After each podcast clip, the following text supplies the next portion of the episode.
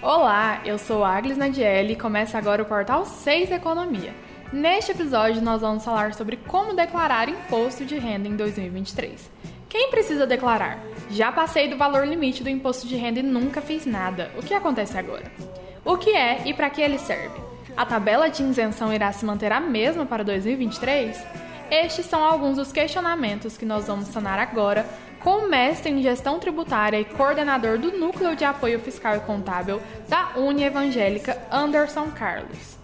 É, primeiro, é importante a gente dizer explicar o que, é o imposto de renda e para que ele serve, né? Então explica para a gente um pouco mais sobre isso. O imposto de renda, na verdade, ele é para o contribuinte informar os rendimentos que ele teve, que foi recebidos durante aquele ano. Então, no ano 2022, ele será entregue agora em 2023, né? Ou seja, tanto os rendimentos tributáveis e não tributáveis. Então, dentro dessa proposta, ele vai pagar o imposto de renda ou ele vai declarar. Por quê? Porque o funcionário que ele é CLT, a empresa envia a DIRF no mês de fevereiro e aí ele entrega a, a declaração a partir do mês de março. Então, a declaração das informações de rendimento pessoa física, ela é feita pelas empresas, né, através do contador, que chama DIRF. Depois que é entregue a DIRF, então essa informação já foi informada. A retenção do imposto para quem trabalha de carteira assinada, ele já foi feito. Então ele vai declarar para a Receita, porque pode ser que é, esse contribuinte ele tem duas fontes pagadoras. Um exemplo, eu trabalho na empresa A e na empresa B. Então a empresa retém de acordo com o meu salário. Quando eu declaro, então ele vai cair em outra base tributável do imposto de renda. Então, nesse momento, aí o contribuinte terá que pagar ainda o imposto de renda.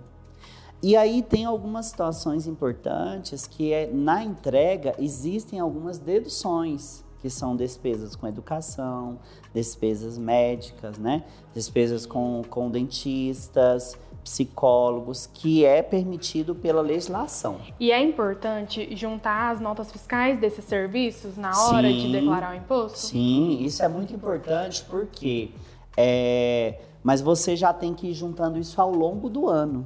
Não adianta chegar lá em março e, e querer, querer esse recibo ou essa nota. Então você já sabe ali que você foi ao profissional, você já ali pede a nota fiscal para ele, você já pede o recibo para ele, porque ele também vai ter que informar o seu CPF lá para a Receita Federal. Porque suponhamos que você seja doutora, né, e eu seja o seu paciente. Você não informou meu CPF na sua declaração. Aí é onde o contribuinte vai cair na malha fina, porque aí a Receita vai cruzar a informação. Ela não informou ele, ele está falando que tem uma despesa dela. A informação distorceu, não aconteceu nos dois CPFs. Então, por isso que a entrega da declaração, tanto dos profissionais, tem que ser feito com o CPF do contribuinte, como o contribuinte também tem que informar o CPF do profissional ou o CNPJ no e... caso da empresa, sendo uhum. pessoa jurídica. E quem precisa fazer a declaração do imposto de renda? Todas as pessoas que recebeu uma acima de 28 mil durante o ano, ela tem que declarar imposto de renda. Né? Por que, que você considera importante declarar? Porque tem pessoas que passam, ultrapassam desses 28 mil e não, nunca faz a declaração de impostos. O que, que acontece com essas pessoas? Na verdade, é, essas pessoas, é, elas estão sujeitas a penalidades pela Receita Federal, né? No cruzamento dessas informações. E, e aí o que, que acontece? Futuramente, se for pego, ele tem que pagar multa. E as multas são bem expressivas, né? Dentro desse processo. Então, é muito importante o contribuinte fazer a entrega e também quando você faz a entrega da declaração do imposto de renda, você tem que informar os seus bens, né? Por quê? Porque muitas vezes é, o contribuinte ele vendeu um imóvel, ele comprou um imóvel por 10 mil. Na época ele pagou os 10 mil, está informado na declaração de imposto de renda. Hoje ele vendeu esse imóvel por 20 mil. Então ele teve um ganho de capital, sobre esse imóvel de 10 mil. Ele não vai declarar mais. Ah, ele, ganha, ele ganhou os 20 mil. Não. O imóvel, quando ele pagou, 10 a hoje 20. Então ele houve um ganho de capital. Então é muito importante, por quê? Porque esse dinheiro vai transar nas informações financeiras. Ele vai haver uma transação ali dentro da informação financeira que vai ocorrer é, de onde veio esse dinheiro? Qual que é a fonte pagadora? Não é o pagamento desse imóvel. E aí, na, no próximo ano, ele já declara sem esse imóvel. Da mesma forma, o veículo. Hoje, você tem que colocar até o renavando o veículo na declaração do imposto de renda. Então a Receita Federal sabe até qual que é o seu veículo, né? E quando que é importante, por exemplo, eu comprei uma casa, mas ainda não transferi para o meu nome, mas fiz o pagamento. Tem que declarar mesmo assim? Tem que declarar. Um exemplo, os imóveis comprados financiado, você vai declarando que você possui um imóvel financiado e que você amortizou aquele valor. Um exemplo, o imóvel 100 mil, você vai amortizando mil reais por mês. Então, quer dizer que nesse ano você amortizou 12 mil reais. Sua dívida, né? Porque lá tem dívidas e ônus também, que você informa para a Receita. Quando você quitar o imóvel, que ele vier para o seu nome, já vai constar. Ela estava pagando esse imóvel financiado. Aí você mostra a localização do imóvel, a característica do imóvel, localização, endereço é, número do IPTU, tudo certinho na declaração. Então, quando você quitar, você amortizou, o imóvel é seu. Entendi. E aí, quando também sobre a questão de dependentes, né? Quando que é recomendado colocar dependentes? Na verdade, o dependente, ele, é, você coloca o dependente de acordo com o grau de parentesco, né? É, a, a informação hoje, ela permite que você declare né, o seu filho, né, dentro do, da questão de ser menor, é, as despesas com educação, é, saúde, também pode enteados, né? Mas ele tem que provar vínculo, casamento, tudo certinho, para que não ocorra de cair na malha fina. Então ele é deduzido naquela parcela deduzir na entrega da declaração. Então, se ele tem um dependente, então ele declara lá quais são os dependentes. Ele tem que vincular esse CPF também. Entendi. E aí você tem um programa, você atua na Univangélica em um programa em parceria com a Receita Federal para ajudar a população nessa questão da declaração do imposto de renda. Explica para a gente como que é esse programa e como a pessoa faz para consultar ajuda lá com você. É, o, o contribuinte que necessitar, ele pode entrar em contato pelo e-mail institucional, né, e-mail da coordenação, anderson.silva.unievangelica.edu.br. Então, ele envia, né, ele envia lá a solicitação do que ele precisa, o assunto que ele precisa, deixa o telefone que a gente entra em contato para verificar qual é a situação que a gente precisa orientar esse contribuinte. Né? Então ele entra pela porta do e-mail né, de coordenação diária do Núcleo de Práticas Contábeis barra NAF. Entendi. Como que funciona o programa? O programa, é, ele funciona é, desde quando iniciamos as aulas, normal, o núcleo funciona das 13 até as 18. É, então, tenho atendimentos, né? Esse, esse aluno também que faz parte do núcleo, ele vai orientar, ele vai filtrar, ele vai direcionar. E aí é o que eu salientei. É, se você está com dúvida no seu CPF, nós vamos olhar por que, que seu CPF está com pendência, qual que é a situação de pendência. É, você precisa gerar o GOV, o GOV-BR, para poder localizar. Então a gente vai entrar ali dentro das informações pelo ECAC, verificar junto à Receita Federal por que está bloqueado, qual que é a situação de bloqueio. É, se você está com dúvida dentro da declaração do imposto de renda, olha, é, eu não restituí a minha, minha, meu imposto de renda, eu declarei o ano anterior, por que, que eu não restituí? Então a gente vai entrar também dentro do portal ECAC, te orientar como que você entra, né? O próprio contribuinte pode entrar tem os computadores ali, a gente orienta qual que é o caminho, qual que é a forma, né? Se ele não quiser ali utilizar os computadores da instituição, ele também pode acessar fora, né? A gente orienta quais os caminhos que ele vai fazer, para que ele possa buscar essa dúvida e essa informação. O microempreendedor individual, a gente faz a abertura do CNPJ, a gente orienta. Também dentro desse processo, se for necessário, a gente encaminha ele para a empresa júnior, que a empresa júnior vai fazer um exemplo, um trabalho de marketing, captação, né? Quais são os desafios que você tem que ter? Qual que é o segmento? Então a gente vai montar um, montar um plano de negócios para você, trabalhando ali dentro de cada segmento. Mas é claro que é, o contribuinte ou aquele empreendedor, ele já precisa ir com essa ideia. O que que na verdade eu quero montar? Qual que é, qual que é meu sentido de empreender? É um serviço, é um comércio? Se é comércio, qual que é o segmento dentro do comércio, né? Vestuário, calçado, né? Entendi. E toda essa ajuda é totalmente gratuita, né? Totalmente gratuita. Então a gente oferece tanto o NPC quanto a empresa Júnior funciona das 13 até as 18, tá? de segunda a sexta. E mudando um pouquinho o foco, é, recentemente o atual presidente Lula colocou em pauta, né, aumentar a faixa de isenção para 5 mil reais. Você acha que essa ideia pode sair do papel para beneficiar os contribuintes? Na verdade, hoje o que, que acontece? Quem ganha um salário e meio já está pagando imposto de renda. Então, a tabela do imposto de renda, ela não foi atualizada desde 2015. A 2015 foi a última atualização. Então, assim, tem um projeto de lei né, que ocorreu e, e ele tem um texto aprovado né, dentro do Congresso, que é a PL 2337-21, que foi aprovado no ano passado na Câmara, né, e está aguardando votação pelos assuntos econômicos. Existe sim a, a probabilidade grande. Por quê? Porque é, isso o contribuinte vem ficando prejudicado. Antigamente, quem ganhava dois salários e meio é que pagava imposto de renda, né? Então, cada vez mais o contribuinte, daqui a um momento, vai chegar, se não for atualizado, quem tem um pagar um salário mínimo, receber um salário, vai descontar imposto de renda.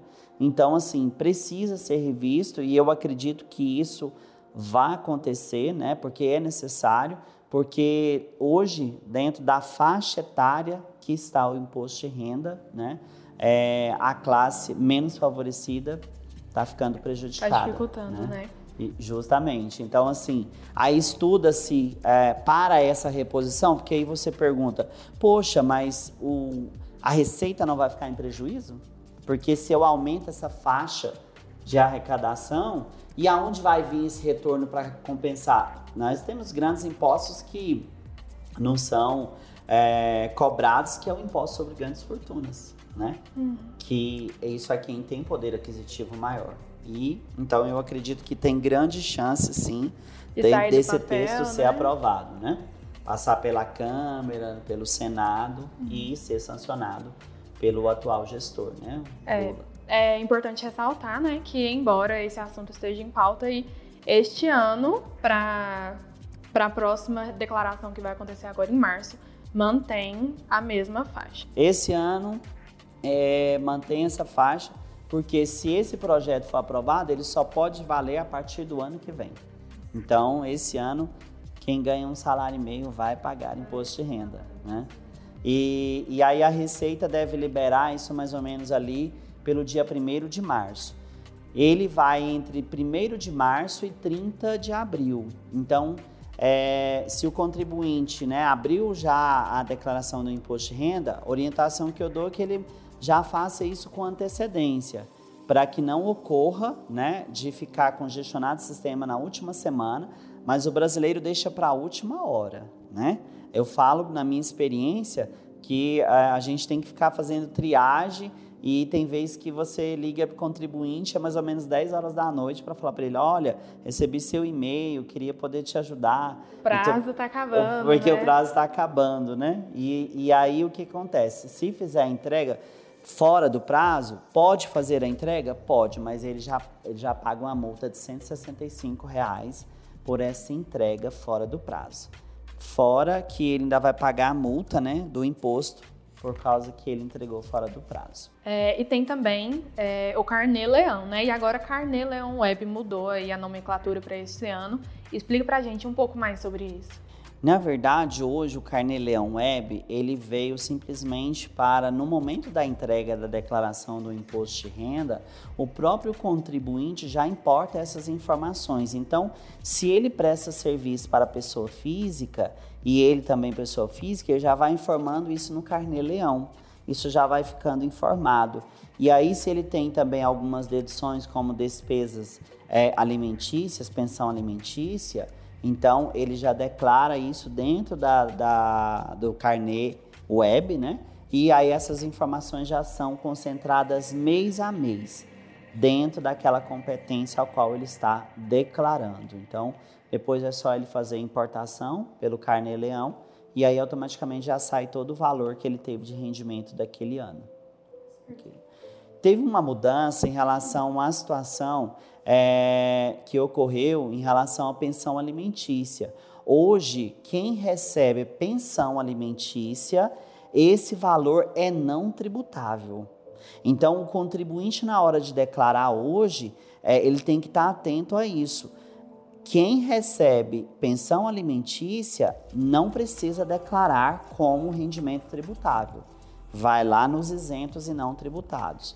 Agora, quem paga o imposto de, de, quem paga a pensão alimentícia, ele precisa informar na declaração do imposto de renda, que entra lá na parte de dedução.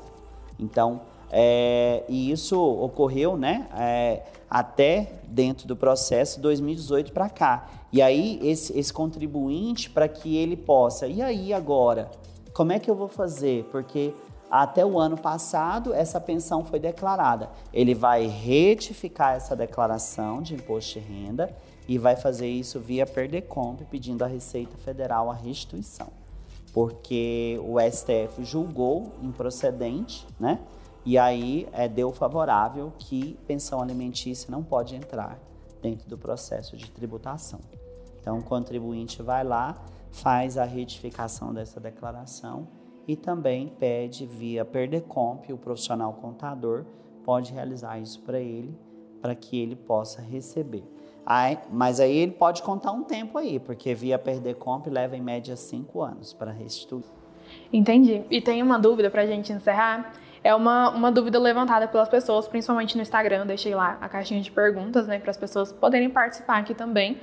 E a dúvida comum é: por que, que precisa pagar o imposto de renda, mesmo tendo já o imposto sobre cada item que a pessoa compra? Na verdade, o que, que acontece? É, o, o nosso país ele é tributado sobre bens e rendas. E aí tem as competências tributárias, né? Aí quando eu falo de competências, eu falo de União, Estados e município.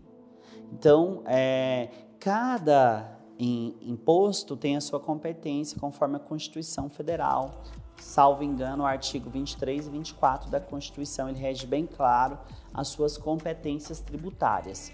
E aí, é, tem impostos que é devido ao município, tem impostos que é devido ao Estado, tem imposto que é devido à União.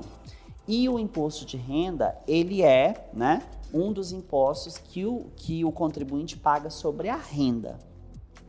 Agora, você paga outros impostos sobre propriedade. Aí vai da, dessa situação. Se você paga o IPVA, ele é um imposto sobre propriedade veículo automotor. Essa competência do imposto do IPVA, ele é do Estado. O município não pode cobrar IPVA, mas o município pode cobrar de você o IPTU. Então, cada competência tributária, né, de acordo com a Constituição. Então, na nossa, nossa legislação brasileira, você paga tributos sobre bens e rendas, que é diferente em outros países, né? Que muitas vezes você paga só somente sobre os bens e não sobre rendas. É um tempinho bom, né? tempinho bom. É, é isso aí. Obrigada, Anderson, pelo bate-papo. E esse foi mais um episódio do nosso podcast. Por aqui falaremos de economia de forma descomplicada e como questões que parecem complexas impactam o seu dia a dia.